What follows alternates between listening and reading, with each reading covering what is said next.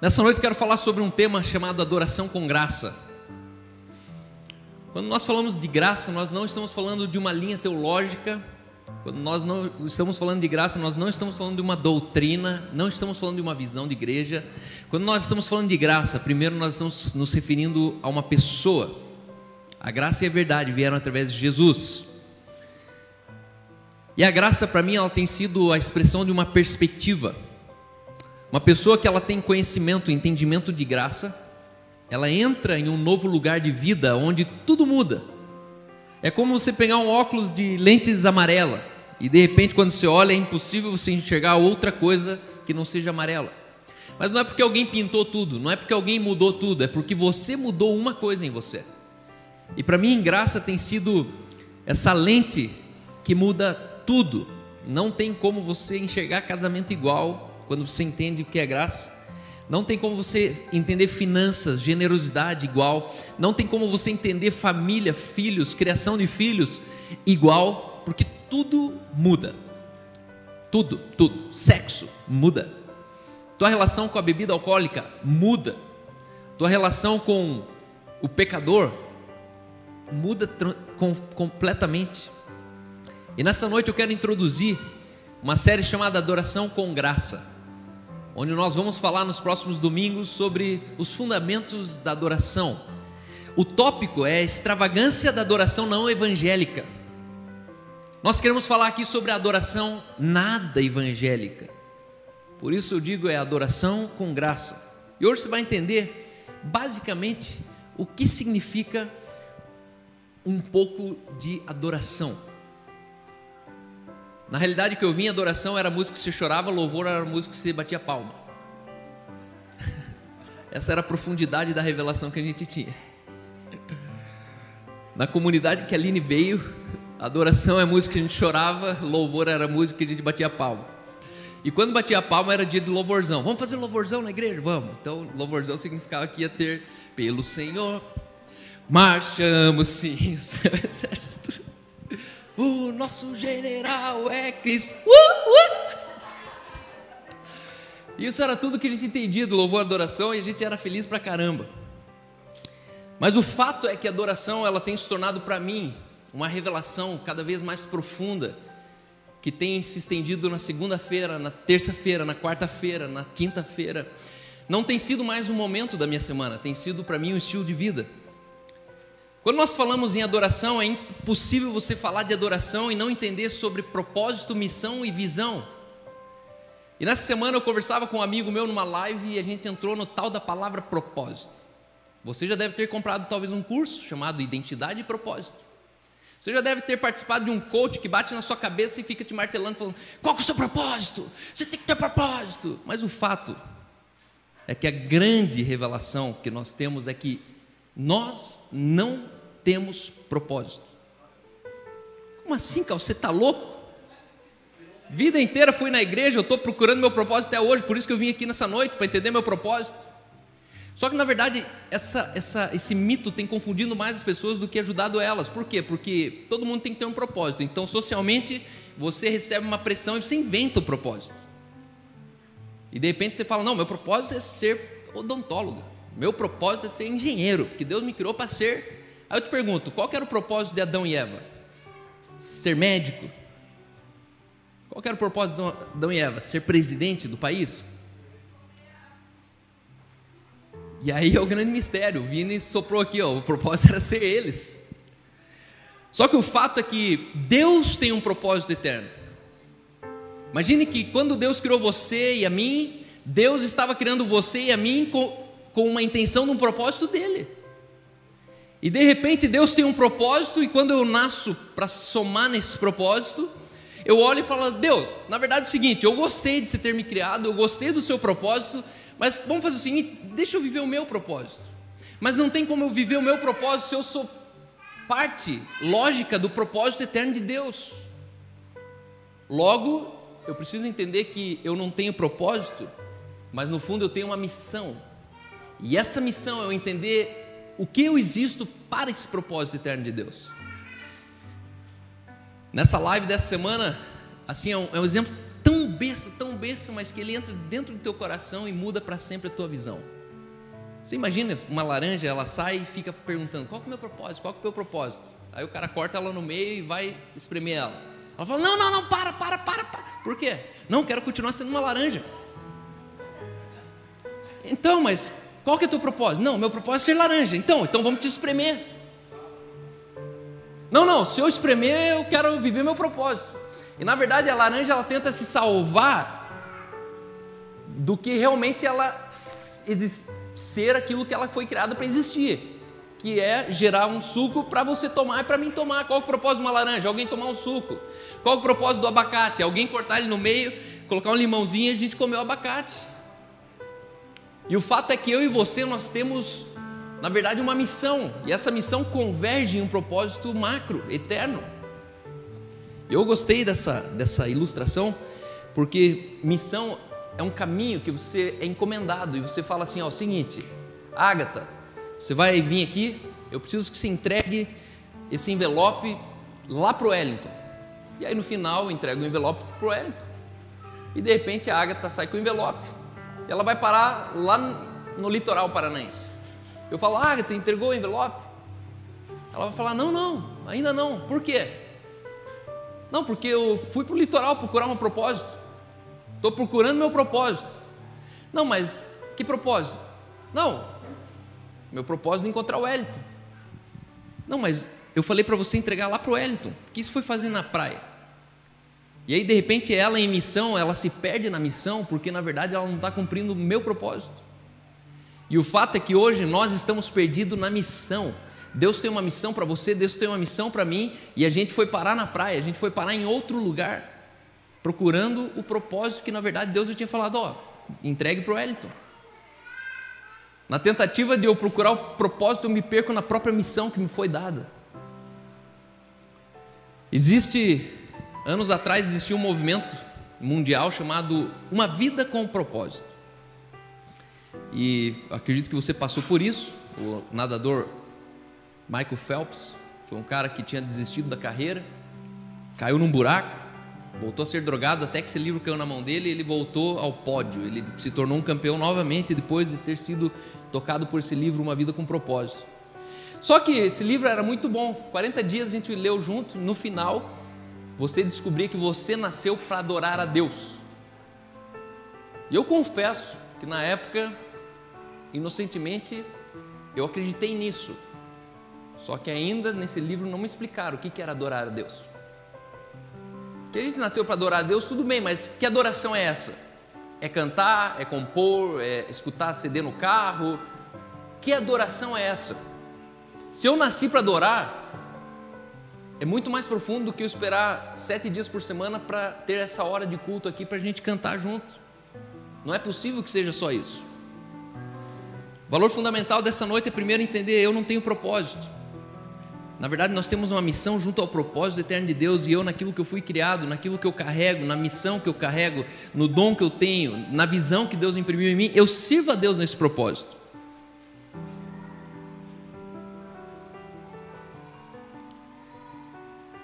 Um dia, eu e meu irmão nós estávamos em Atlanta junto com a Aline. E aí a gente soube que tinha um memorial de Martin Luther King, o cara que lutou pela segregação racial nos Estados Unidos. E aí eu estava terminando um mestrado lá, fui para uma formatura. E aí a gente passou alguns dias em Atlanta, e aí chega uma hora que não tem mais o que ver, você começa a inventar o que ter para ver. E aí a gente foi no memorial de Martin Luther King Jr., uma igreja chamada Batista Ebenezer, que nos anos de 1800 e poucos foi, foi fundado. Quase 100 anos depois, Deus levanta um pastor que se mistura com questões sociais um pastor que talvez supostamente ele para de adorar Deus e começa a trabalhar efetivamente para o mundo. Um pastor que sai um pouco dos quatro paredes de uma igreja e começa a se importar um pouco mais com negros que estavam sendo descriminalizados, humilhados. E aí eu lembro que eu cheguei naquele culto ali, era uma grande igreja, e tinha bastante carro, eu e meu irmão, Aline. E aí eu e meu irmão, a gente foi até a porta e uma senhora falou assim: é, We are here running the service. Welcome. Aí eu olhei, escutei, meu inglês era tão bom que eu virei pro meu irmão e falei: Ih, cara, eles estão em serviço. Acho que está sem culto, é só semana que vem.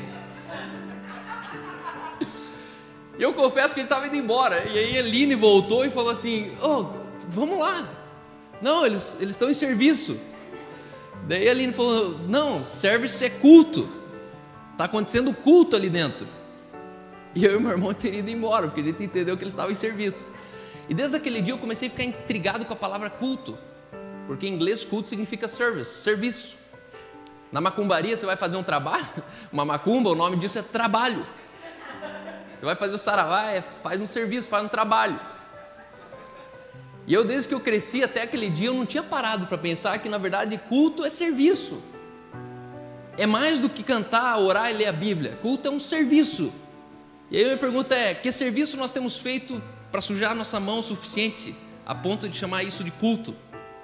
Um culto que não suja as mãos é um culto que talvez a gente deveria parar e pensar: putz, será que eu, eu sujo mão para lavar louça, eu sujo mão para limpar o cocô do cachorro, eu sujo, mas para fazer um serviço a Deus eu saio com a mãozinha limpa não peguei em nada, não toquei em ninguém. E eu comecei a cavar nesse, nesse buraco, comecei a falar: não, não é possível que culto seja só culto. Quando nós falamos de culto, nós estamos falando de louvor. Quando estamos falando de louvor, adoração, nós chegamos lá no tabernáculo de Moisés. Moisés tinha todo um ritual para chegar até a presença de Deus. No meio disso existiam músicas, no meio disso existiam levitas, sacerdotes, sumo sacerdote. Só que o tabernáculo é uma questão da visitação de Deus. Tabernáculo é uma questão da visitação de Deus. A questão que hoje eu e você, nós não estamos mais procurando a visitação de Deus. Não faz sentido Deus visitar onde Ele habita. Por isso, antes da cruz, a adoração se resumia em um serviço a Deus, onde o sacerdote ele representava as pessoas. Então a gente servia a Deus representando as pessoas. No tabernáculo de Moisés, Hebreus 8, 3 diz assim: Pois todo sumo sacerdote é constituído para oferecer tanto dons como sacrifício. Todo sumo sacerdote é constituído, ele é elegido, ele é escolhido para isso. Por isso era necessário que também esse sumo sacerdote tivesse o que oferecer. Ora, se ele estivesse na terra, nem mesmo sacerdote seria, visto que existirem, visto existirem aqueles que oferecem os dons segundo a lei, os quais ministram em figura e sombra das coisas celestes, assim como foi com Moisés, divinamente instruído, quando estava para construir o tabernáculo.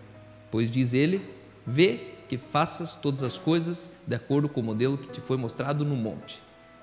Esse texto está dizendo que tudo que Moisés fez, por mais sublime que pareça, por mais sobrenatural que era, a Bíblia chama isso ainda de sombra, uma sombra. E o que me faz duvidar dessa adoração hoje é que nós gostamos tanto da sombra que nós estamos tentando reproduzir mais um momento como aquela sombra. Porque no tabernáculo de Moisés era onde Deus descia. Havia sinais, prodígios, maravilhas. Quanto mais eles adoravam ali, mais Deus era glorificado. Só que era tudo na base do sacrifício. E esse texto está falando, ei, ei, aquilo ali era sombra. Aí depois disso, veio um cara chamado Davi, começa a analisar e começa a falar: não, não, não, tem alguma coisa muito errada.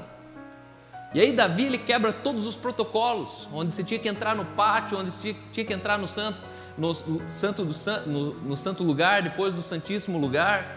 E Davi chega e fala, cara, o que interessa de tudo isso aí, na verdade, sabe o que, que é?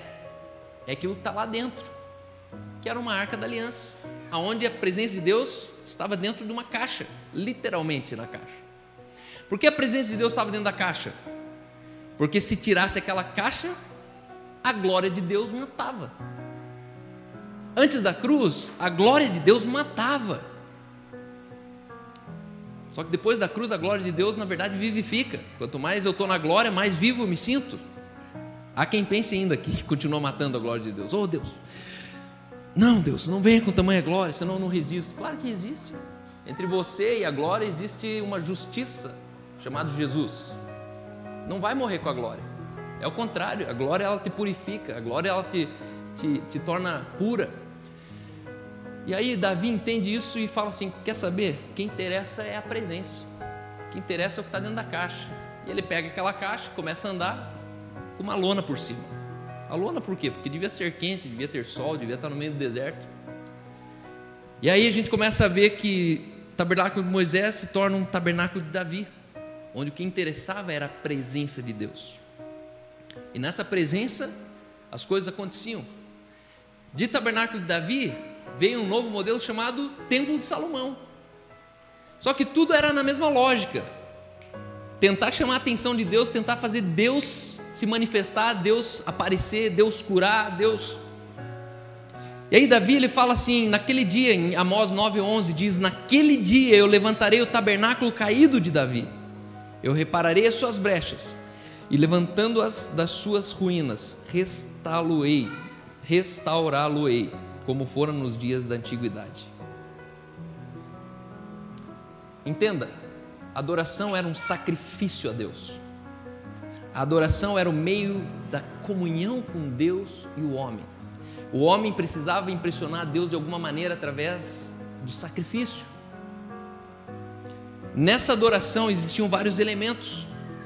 O primeiro dele era manifestações nos céus, na terra, milagres criativos. Era o, o sapato crescer no pé, o farelo que caía como uma névoa e eles tinham ali farinha para fazer o pão todo dia. E Deus ele se manifestava com milagres criativos, o azeite da botija. Segundo lugar, a expressão dessa adoração, desse louvor era piedade e contentamento. As pessoas elas temiam a Deus num nível profundo de medo. Por isso que Deus é aquela figura que até hoje continua no teu subconsciente. O cara com a barba comprida, no meio de uma tempestade, ele está parado com um pau na mão, falando: Ó, oh, eu sou Deus. Por quê? Porque era piedade profunda. Eles não resistiam a essa presença de Deus. Havia manifestações de dons e ministérios entre a congregação. Foi lá que já começou a ser designado: ó, você é para isso, você é para aquilo, o levita faz isso, o sacerdote faz aquilo, o sumo sacerdote faz aquilo. E aí, em quarto lugar, manipulação de espíritos malignos. Haviam travas, batalhas, embates espirituais que eram fruto dos rituais de sacrifício. Mas hoje eu não vim aqui para falar dessa adoração. Aliás, essa adoração é que você conhece e a adoração que nós continuamos invocando, invocando, invocando, gritando mais alto, com histerias coletivas, achando que isso é adoração. Isso era adoração. Isso também foi adoração. Mas adoração hoje eu quero expandir para você, eu quero abrir para você. Eu quero trazer a adoração que começa aqui, mas termina aqui de novo. Que vai entrar na tua segunda, vai entrar na tua terça, vai entrar na tua escola, adoração que vai entrar na tua, nos teus negócios, adoração que vai entrar na sua empresa, adoração que vai tocar as pessoas enquanto você caminha pelas ruas.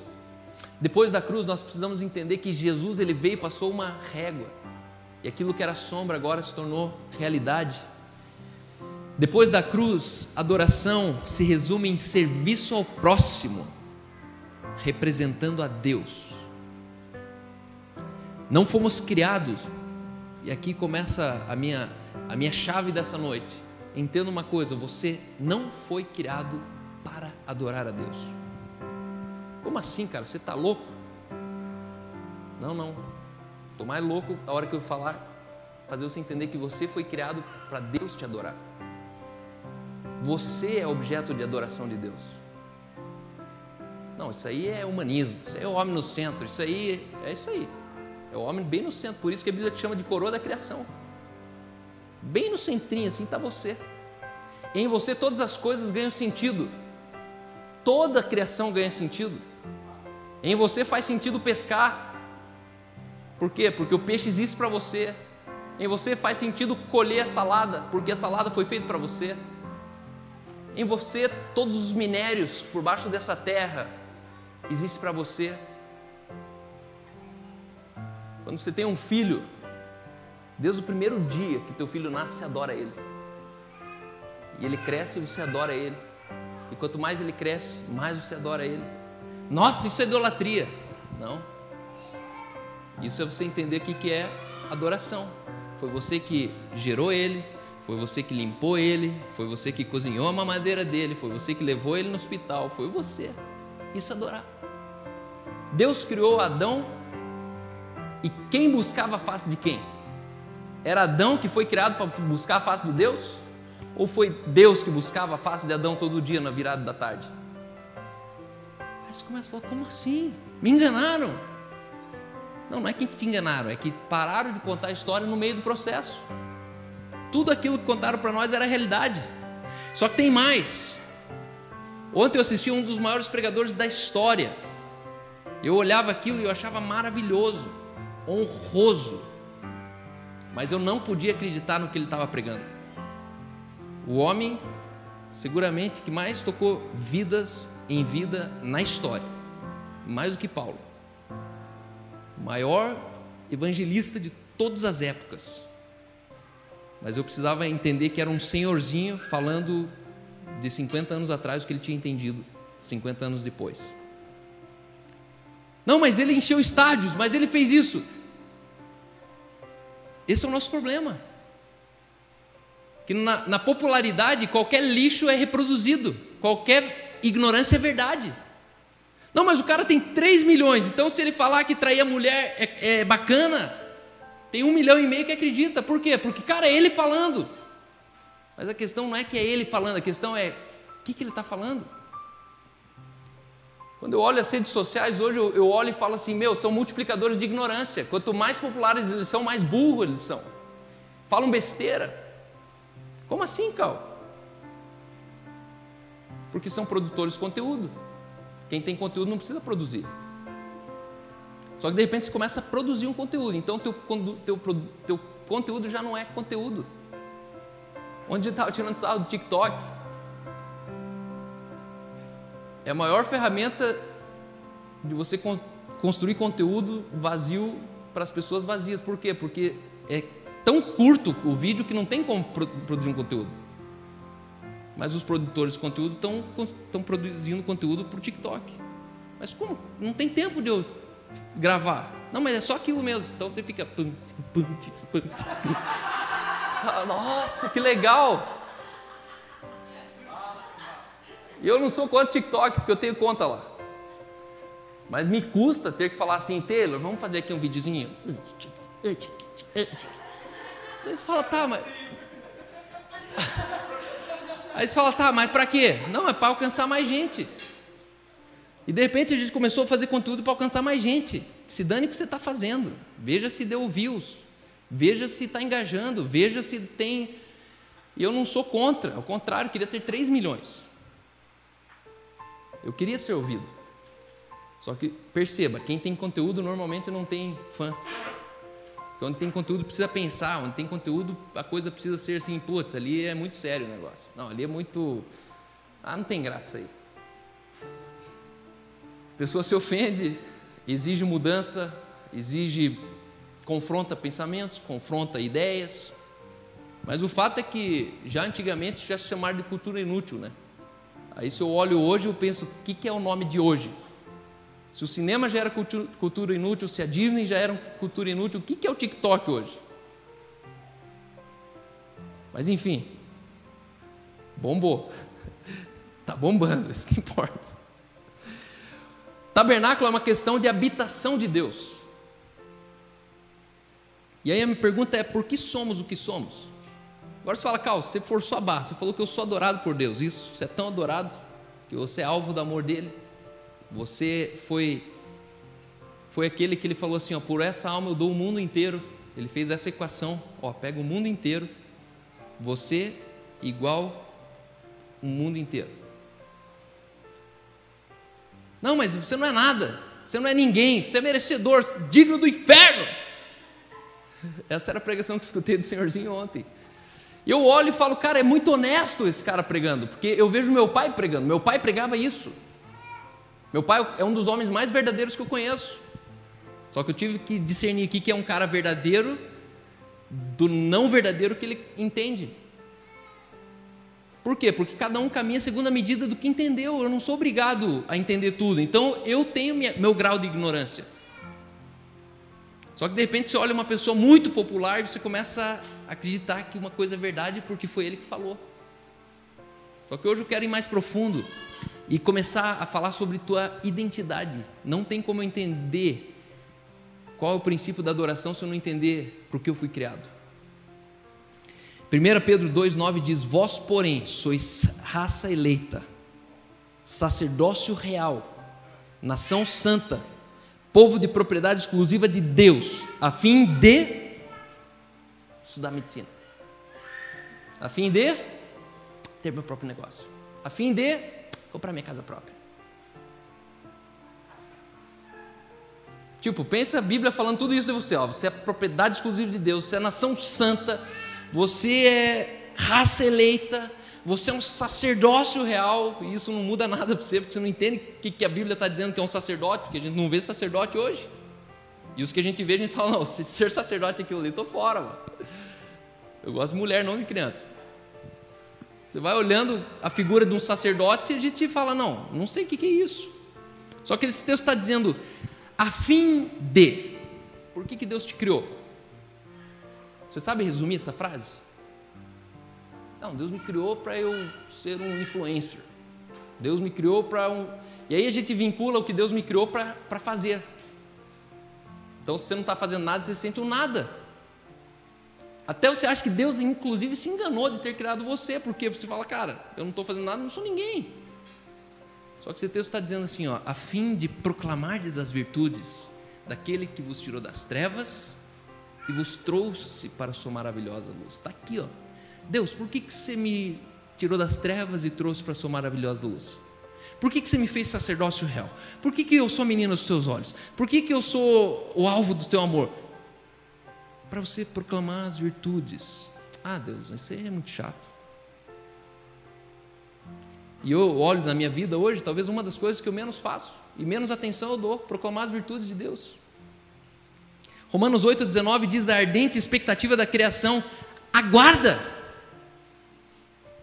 a revelação dos filhos de Deus, as virtudes dos filhos de Deus. A criação aguarda com expectativa ardente. Ela está assim, ó, cara, tomara que alguém fale, cara, tomara que alguém venha, cara, tomara que alguém me tire daqui.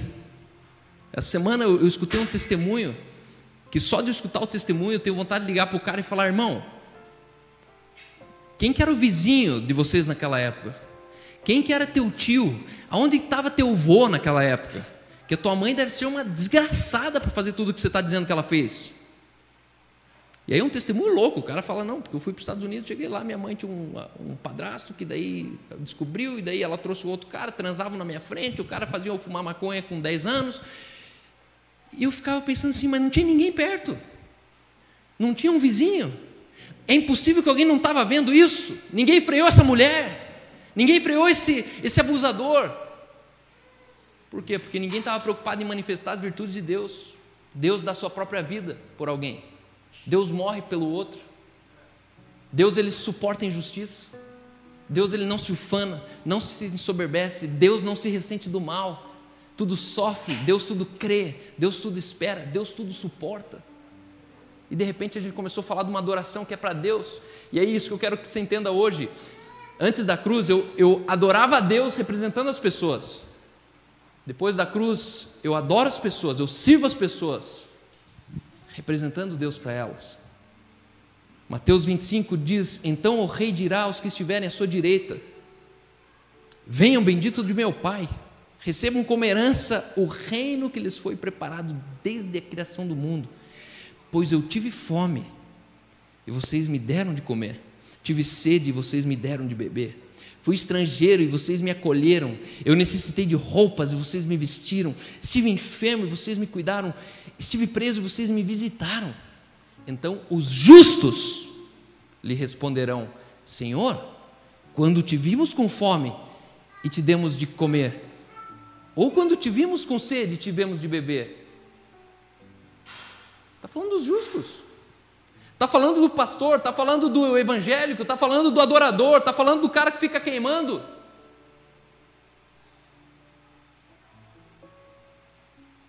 E aí de repente você fala assim: ué, então adora, adoração não é expulsar o demônio, adoração não é falar em línguas, adoração não é pregar o evangelho.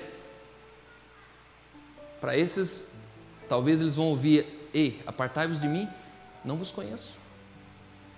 Senhor, mas em teu nome nós. Ei, não, não vos conheço. Entende que depois da cruz a lógica mudou. Depois da cruz o serviço ele é, é na, no chão da fábrica, não só na, na, na administração, não só na, na, diretoria. A impressão que eu tenho hoje é que a nossa adoração ela, ela é muito na diretoria, no topo do, da, da humanidade. Quando na verdade a gente tem que arregaçar as mangas e falar: Jesus, eu quero te adorar, mas é lá embaixo, no subterrâneo dessa sociedade podre. Eu quero entrar nos lugares onde existem órfãos, viúvas. Eu quero entrar nos lugares que alguém está com fome e precisa comer. Adoração é você ver nu e vestir. Adoração é você visitar na cadeia. Adoração é você visitar num cárcere, cárcere privado. Isso é adoração. A lógica de quem quer crescer é a lógica do rabo do cavalo. Eu tinha um tio meu que ele sempre falava assim: Ei, você precisa entender o, rabo do cavalo. Quanto mais ele cresce, mais perto do chão ele chega. O crescimento do rabo do cavalo é crescer, mas crescer para o chão. Jesus ele olha e fala: Sabeis que os governadores dos povos os dominam e os que os maiorais exercem autoridade sobre eles. Jesus chama os discípulos e fala: Ó, oh, vem que vem aqui. Vocês, não estão entendendo. A mãe de um dos caras ali chegou e falou: oh, deixa os nossos. O meu filho tem que sentar na tua direita, o outro tem que sentar na esquerda. Ó. E aí eles estavam preocupados com o status social. Jesus chega e fala assim: vem aqui, deixa eu explicar uma coisa. Os governadores e os povos, eles dominam e os maiorais exercem autoridade sobre eles. Ou seja, quanto mais alto eles estão, mais pessoas a serviço deles eles têm é o auxílio moradia, é o auxílio esposa, é o auxílio terno, é o auxílio. Esses são os maiorais. Quanto mais você sobe, mais privilégio você tem. Quanto maior a tua igreja, menos você entra pela porta dos fundos, você sempre vai entrar pela porta atrás do palco.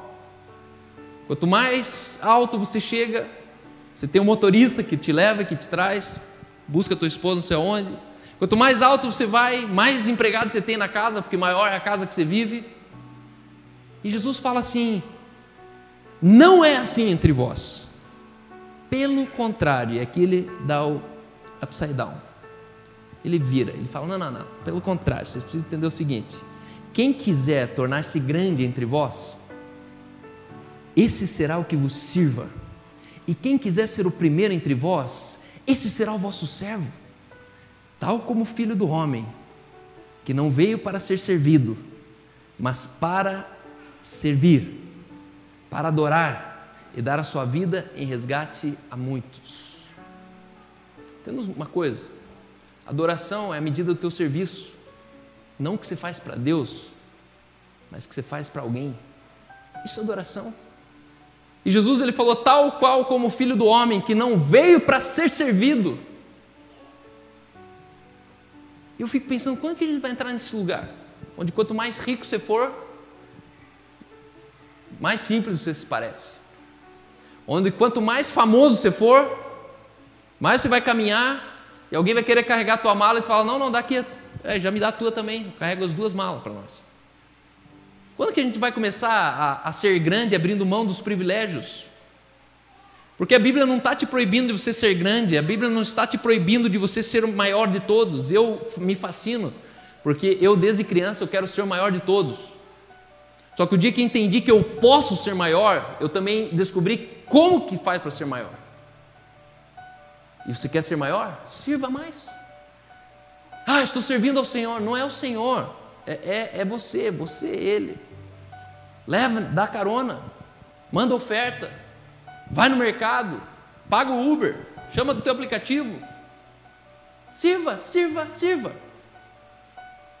Mas não é ação social, é você entender aonde tem uma criação aguardando a virtude daquele que nos tirou das trevas nos trouxe para a maravilhosa luz. Colossenses 2,8 diz sobre a advertência de falsos ensinos, e aí ele trata sobre a divindade de Cristo e uma obra redentora. Ele diz: Cuidado que ninguém vos en... venha vos enredar com essa sua filosofia, vãs sutilezas, conforme a tradição dos homens, conforme os rudimentos do mundo e não segundo Cristo. Ei, essa adoração do Antigo Testamento continua sendo dos homens, continua sendo terrena, continua sendo rudimentar, continua sendo do mundo. E de repente você se sente um grande santo adorando a Deus, orando em línguas, dando speak life, dando profecia, fluindo nos dons. Mas de repente você não consegue nem amar tua mãe em casa, de tão estúpido que você parece. Você não consegue nem tocar alguém com uma virtude de Deus que a pessoa olha e fala: ser crente é isso? Obrigado, não preciso ser crente. Efésios 2, 8 a 10 diz: Porque pela graça sois salvos, mediante a fé, e isso não vem de vós, é dom de Deus, não de obras, para que ninguém se glorie. Agora olha que interessante: Pois somos feitura dele, criados em Cristo Jesus para boas obras. Ué, mas a gente não é salvo pelas obras? Se eu não sou salvo pelas obras, então como que eu fui criado em Cristo Jesus para as boas obras, as quais Deus de antemão preparou para que andássemos nela? Questão que a gente pregou o evangelho alguns dias atrás, falando assim: não, não, você não precisa fazer nada, você já tem tudo, você é abençoado, você não sei o quê. E no meio disso, você entendeu o seguinte: então eu não preciso mais amar, não preciso mais adorar, não preciso mais orar, não preciso mais expulsar o demônio, não preciso mais ter o amor enérgico para as pessoas, não preciso mais ofertar, não preciso mais, não preciso mais sustentar um, um, um lugar em comum de uma comunidade. Não, por quê? Porque você tem tudo. Imagina que eu vou chegar para o Taylor e falar: Taylor. Ele chega e fala: Pai, quero comer. Aí você vai abrindo as portas das, da cozinha e fala: Não, Taylor, você tem tudo. Não, mas quero comer. Não, mas tem tudo. Não, mas quero comer, você tem tudo. Não adianta você falar que ele tem tudo se ele não souber como que faz para abrir a pipoca e estourar a pipoca. Não adianta falar que tem tudo se você não pegar o arroz e falar, ó oh, filho, você coloca um pouco de arroz, frita com alho, e depois se cobre de água quente e a hora que a água evaporar, você come o arroz. As pessoas elas sabem que tem tudo, mas elas não desfrutam de tudo. Por quê? Porque não entenderam virtudes de Deus não estão preocupados com as boas obras. Eu e você, hoje, nessa noite, eu quero te encorajar para que você volte às práticas das boas obras. Por quê? Porque tem que? Não, porque você é. Uma vez que eu sou salvo mediante a fé, eu não preciso fazer mais nada para ser salvo. Mas agora eu preciso fazer as obras para que Deus seja visto em mim a fim de salvar quem está diante de mim. Antes da cruz, as pessoas adoravam a Deus para ver a Deus. Depois da cruz, nós adoramos a Deus, servindo as pessoas para Deus ser visto em nós. Olha que texto interessante que por minha adolescência, minha juventude inteira eu não entendi esse texto até encontrar o Alessandro. Segui a paz com todos e a santificação, sem a qual ninguém verá a Deus. E aí a gente ficava ali, ó, no louvor adoração, vigília de madrugada para tentar ver Deus. E eu confesso, nunca vi. Nem no batismo, nunca vi. E era uma resposta que eu procurava e falava, cara, mas como assim? Eu já nasci de novo porque eu vi Deus. Como que é para me santificar para ver Deus, sendo que eu vi Ele para me santificar? Eu não vejo Deus para me santificar, eu me santifico e quando me santifico, eu vi Deus. E aí esse texto está dizendo: seguir a paz com todos, está falando de todos, não de você. Está falando do outro, não de mim. Seguir a paz com todos e a santificação, sem a qual Deus não vai ser visto em você. Aí você fala, calma, mas então por que, que eu preciso ser santo? Por que, que eu preciso me santificar? Por que, que eu não posso é, sonegar impostos? Por que, que eu não posso olhar pornografia? Por que, que eu não posso tomar uns goles e ficar mais feliz? Porque se você ficar bêbado, Deus não vai ser visto em você. Se você consumir pornografia, Deus não vai ser visto em você. Se você for agressivo, se você for uma pessoa que as suas palavras elas são que você usa as palavras com irresponsabilidade, Deus não vai ser visto em você.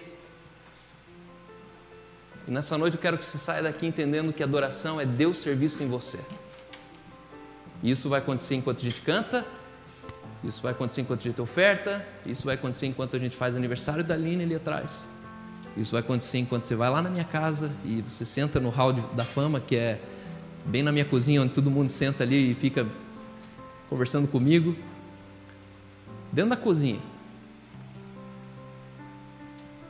Hoje eu olho para trás e falo, Jesus, eu tentei ser santo para te ver, mas eu sou grato a Deus porque, mesmo que eu não consiga te ver, as pessoas viram você em mim. Eu sou a prova real de que as pessoas elas se aproximam de mim dizendo, cara, tem alguma coisa errada. Não é possível que você seja assim. Não é possível que teu casamento seja de verdade. Duvido que você não dá umas fugidas. E não dou. Por quê? Porque Deus está sendo visto em mim. Porque eu adoro a Deus assim. Eu adoro a Deus orando com alguém. Eu adoro a Deus, a Deus respondendo ela no Instagram. Eu adoro a Deus dando uma volta com meu filho de bicicleta. Aonde tem virtude de Deus, ali existe adoração. Deus está sendo adorado. Então, não tente mais adorar Deus representando as pessoas. Comece a adorar as pessoas representando a Deus. Quando as pessoas olharem e falar, mas você não precisava me fazer isso. E aí você fala assim, mas você é importante por isso. E ela vai olhar e falar, cara, foi Deus que mandou ele aqui. Foi Deus que mandou ela aqui. Porque as pessoas não enxergam você, elas duvidam de você, porque você é a resposta de perguntas que elas tinham quando você não estava ali. Elas te encontram em lugares e falam assim: não, mas você nem me conhece. Deus vai falar isso, não preciso te conhecer. Mas quem te criou te conhece. Seja para as pessoas a perfeição e a revelação de Deus, de Cristo para elas. Semana que vem nós queremos falar mais sobre adoração coletiva. Adoração com graça. Adoração sem graça é cheia de protocolo. Adoração sem graça é tentativa do homem chegar até Deus. Adoração na graça é Deus chegando no homem e ele usa eu e você. Vai tocando as pessoas. E as pessoas começam a chorar, elas começam a agradecer, elas falam: Meu, você só me deu aqueles 50 centavos, mas aquilo mudou minha vida. Mude a vida das pessoas com virtudes de Deus. Não é com a tua casa grande, ah, queria ter uma casa grande para servir as pessoas. Não é isso. Virtude de Deus ela é intangível, por isso que ela entra até dentro do, do coração da pessoa e você não percebeu. Ela é tão imaterial, tão imaterial que ela tem poder para entrar na mente, no coração. Essa é a virtude de Deus.